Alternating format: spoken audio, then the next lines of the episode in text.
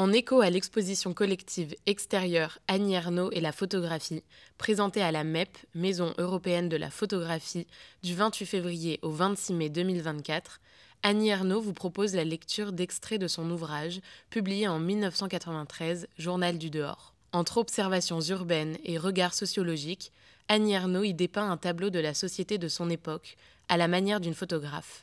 Vous écoutez Les mots du dehors, le podcast de l'exposition extérieure Annie Ernaux et la photographie, où se mêlent photographie et littérature. Dans ce deuxième épisode, Annie Ernaux lit un extrait évocateur de la photographie sociologique entreprise dans cet ouvrage et nous dépeint ici un aspect plus sombre de la ville.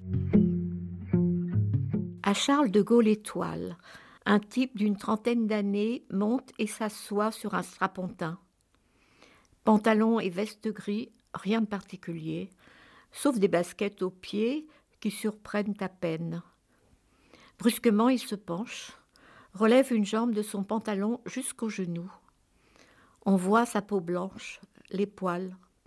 Il tire sa chaussette des deux mains, la tend, rabaisse la jambe de pantalon.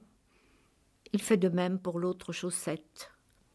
Plus tard, il se met debout, s'appuie contre la paroi. Il en trouve son veston, lève son t-shirt. Il examine son ventre longuement, puis rabaisse son t-shirt.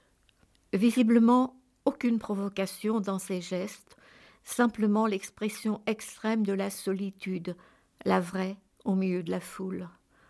À côté de lui, il y a un sac de plastique, caractéristique des SDF.